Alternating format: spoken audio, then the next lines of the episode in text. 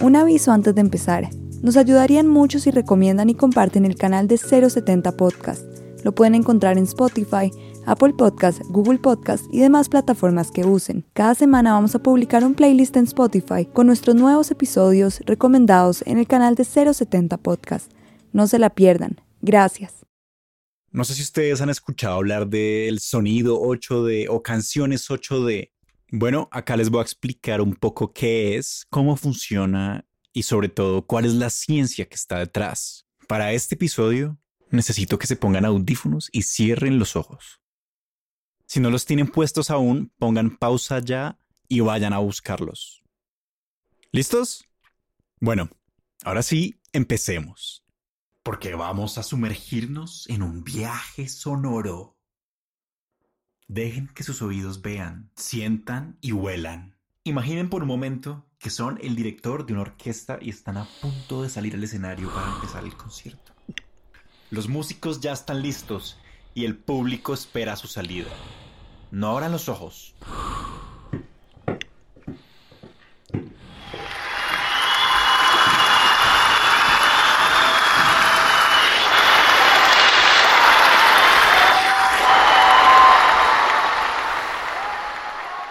Listo, ya están en posición.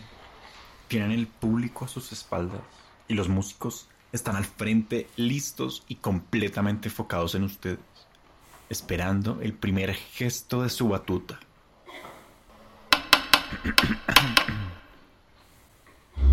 Los contrabajos suenan, luego los chelos, las violas, los primeros violines, los segundos, las flautas, los oboes, las flautas traversas, los cuernos franceses, los fagots, los contrafagots, los timbales, las tubas, los trombones, las trompetas y los clarinetes.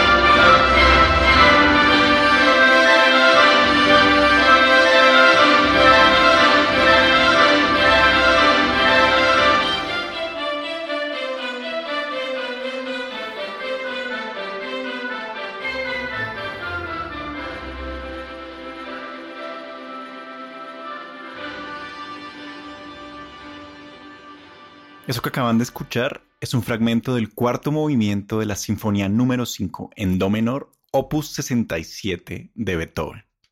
Yo sé, eso sonó como pura emisora típica de música clásica, con una voz toda solemne. Y a mí me pareció maravilloso ese fragmento y se los quería compartir. ¿Cómo los hizo sentir? Cuéntenos. Y eso lo hicimos con una orquesta virtual directamente aquí en el estudio. Pónganse a pensar en todo lo que está pasando acá.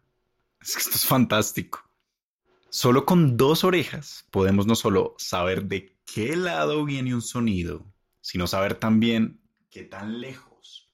Si está aquí por acá arriba o si está por acá por acá abajo. E incluso hacernos una idea de cómo es el espacio en el que estamos. Si es un teatro, una plaza, un cuarto o una iglesia. Y si esto es lo que logran nuestros oídos y cerebro normalmente, imagínense si uno entrenará su oído, ¿cómo sería? Y cuando uno entiende los mecanismos y los procesos detrás de esta capacidad de ubicar un sonido, pues uno puede crear un programa que lo simule. En todo caso, lo asombroso de todo esto es que la naturaleza encontró una solución a un problema bastante complejo. Pónganse a pensar, ¿cómo hacer que un animal sepa con precisión de dónde viene un sonido? Y esto es fundamental, Porque dependiendo si es un depredador o una presa, pues necesitamos saber de dónde proviene el sonido para saber hacia qué lado huir del depredador o hacia qué lado correr a cazar a la presa.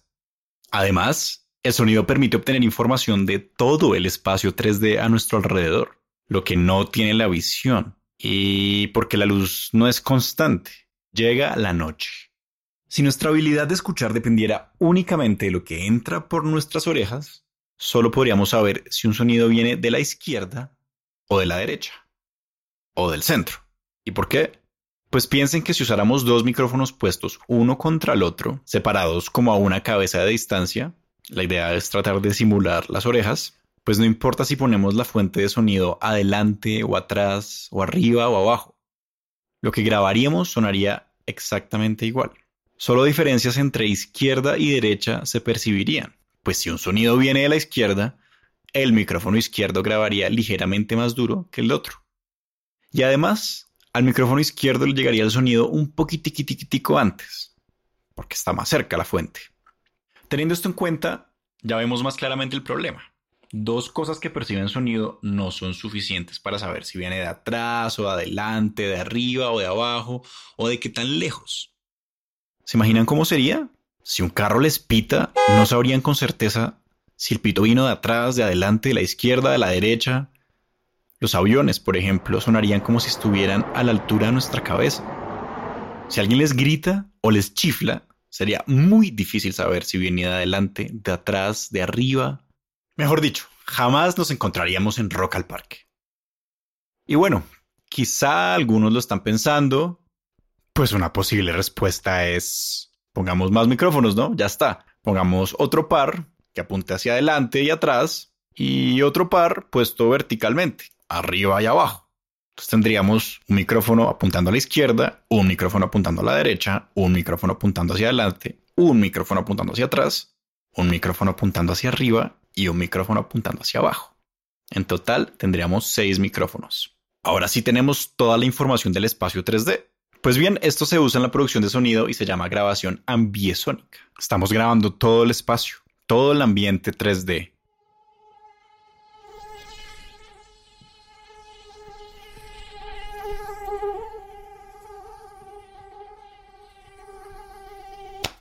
qué pena, disculpen. Estoy infestado de mosquitos. Sigamos. Volviendo a la naturaleza y a los animales, no es muy viable tener un animal con seis orejas a la izquierda, a la derecha, arriba, abajo, adelante, atrás. Además, pues el tema de la limpieza sería un complique. Pero sobre todo es que existe otra solución. Y está involucrada no solo con las orejas, sino con el cerebro, esa super máquina maravillosa de cálculo que tenemos, con nuestro cuerpo y la física. O sí. Todo es cuestión de información, pero sobre todo de cómo interpretarla. El sonido es una onda que está haciendo vibrar un material, ya sea el aire, una mesa, el agua. Y según el material, el sonido puede cambiar un poco. Mm, por ejemplo, no sé ustedes, pero cuando escucho mi voz en grabaciones, como esta seguramente, pues no sé, me suena raro, chistoso, feo, no me gusta. La verdad es que sueno como un idiota. Y esto es porque cuando hablo, no solo estoy poniendo el aire que sale de mi boca y de mi nariz a vibrar, sino que también estoy haciendo vibrar los tejidos, los huesos de mi cabeza, de mi cara, todo. Y estos materiales cambian el sonido, la intensidad, el tono, el timbre y algunas frecuencias, cada uno de una forma distinta. Las ondas de sonido en el cráneo, por ejemplo, se estiran y bajan en tono. Suenan un poco más grave. Por eso nos escuchamos de una forma cuando hablamos y luego, cuando no la escucha por un parlante, pues suena horrible, suena más agudo, más chillón, etc. Y es que en todo esto hay mucha, mucha información. Cuando hay un sonido externo, imaginémonos a alguien que nos llama, por ejemplo. Esa onda llega a nuestro cuerpo, a nuestra cabeza, a nuestras orejas, a nuestros oídos, y cada parte del cuerpo puede cambiar un poco algún aspecto de ese sonido según de dónde provenga. Por fenómenos de difracción y reflexión, en estas pequeñas variaciones está codificada la ubicación de la fuente del sonido, porque según de dónde viene el sonido, se va a chocar con más cabeza, con más torso, con más hombro o con menos y eso nos da pistas. En estas variaciones está codificada la ubicación de la fuente del sonido. ciertas frecuencias se acentuarán, otras se reducirán, algunas llegarán más a un oído que al otro y pueden llegar en tiempos distintos. Eso sí, tiempos muy muy muy pequeños. Pueden tener mayor o menor eco por un lado que por el otro. Y todos estos cambios y pequeñas variaciones, pues el cerebro, esa máquina maravillosa, aprendió a asociarlo a una posición en el espacio 3D. Aprendió a decodificar esas pistas sobre la ubicación.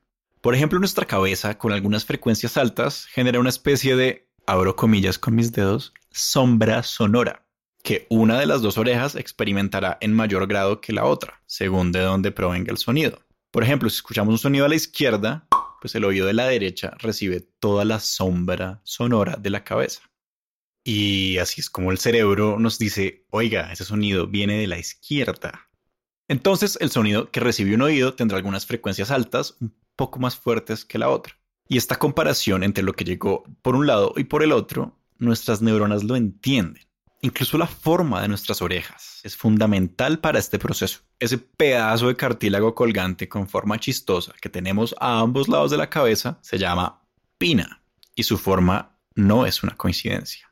Piensen e imaginen cómo es su oreja o pina. Quiero que la visualicen. Está, bueno, ligeramente salida. La parte de atrás está más separada de la cabeza que la parte de adelante y está ligeramente orientada hacia adelante. Entonces, cuando un sonido viene por atrás, llega a la parte de atrás de la pina y esto cambia ligeramente el sonido. Mientras que si viene por delante, tiene la vía, digámoslo así, un poco más libre y suena de otra forma. Y bueno, como vieron, el torso, la cabeza y la pina afectan y filtran el sonido. Muchas pistas escondidas en estas variaciones. Y aquí es donde está la importancia del cerebro necesitamos de un supercomputador para procesar todas estas pistas, todas estas codificaciones, estas variaciones y pues poder decodificar la ubicación.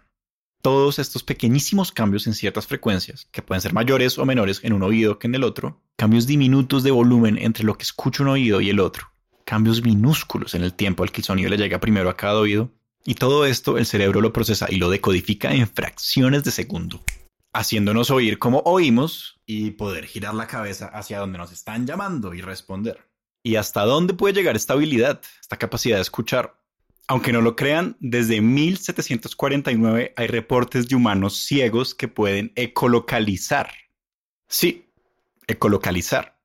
Es decir, crearse una imagen mental de todo el espacio 3D alrededor, o por lo menos el más cercano a la persona, exclusivamente a partir del el sonido sonidos que pueden ser el golpe con el bastón o chasquidos que hacen con la boca. Que con mucho entrenamiento les puede servir para moverse en el espacio e incluso hasta montar bicicleta. Todo es cuestión de cómo rebota y de cómo al rebotar con cada diferente objeto del espacio, pues en últimas está dando información de cada objeto, de cada pared y de cada cosa que hay alrededor. Pero que solo con oídos muy entrenados, pues uno puede interpretar toda esta información extra que los humanos normales simplemente no entendemos. Esto quiere decir, por un lado, que tenemos una plasticidad gigante. Nuestro cerebro es capaz de, utilizando esas mismas orejas, llevar el procesamiento de información a unos niveles desorbitantes y poder incluso orientarse y poder desplazarse en el espacio solo escuchando el eco de unos clics producidos por la boca o golpeando el bastón hacia adelante. Pero esto también quiere decir que nuestras orejas por sí solas mecánicamente tienen una sensibilidad gigante y podemos entrenar a nuestro cerebro a percibir esa sensibilidad. Yo no sé ustedes, pero a mí esto me dejó así como que humanos ciegos que ecolocalizan y que pueden saber que tienen adelante y pueden incluso montar bicicleta. ¡Oh! Y bueno, ya saben que esas canciones que dicen sonido 8D, no sé qué, 8D, como esta.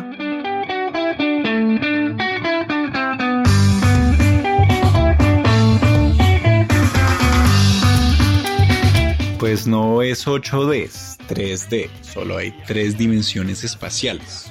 Y se logra utilizando programas que recopilan toda esta información de cómo nuestros oídos logran ubicar un sonido y la aplican a un audio que pongamos. Eso se llama sonido binaural. Aural de oreja y bi de dos. Y es simplemente poner toda la información de todo esto que hemos visto de cómo el sonido cambia con el cuerpo, con la cabeza, con los huesos, con la pina y aplicarlo en un algoritmo que pueda procesar el sonido y engañar a nuestro cerebro.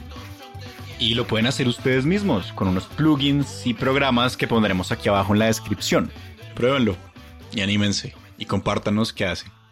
Muchas gracias por escucharnos. Y si les gustó el episodio, los invitamos a que escuchen todos los demás episodios de nuestro podcast y también que se vuelvan nuestros Patreon para que nos puedan apoyar y así podamos seguir contando esta ciencia charladita, chévere e independiente. Recuerden seguirnos en redes sociales como arroba shots de ciencia en Twitter, Facebook e Instagram. Yo soy Esteban Pardo y esto fue otro episodio de Shots de Ciencia.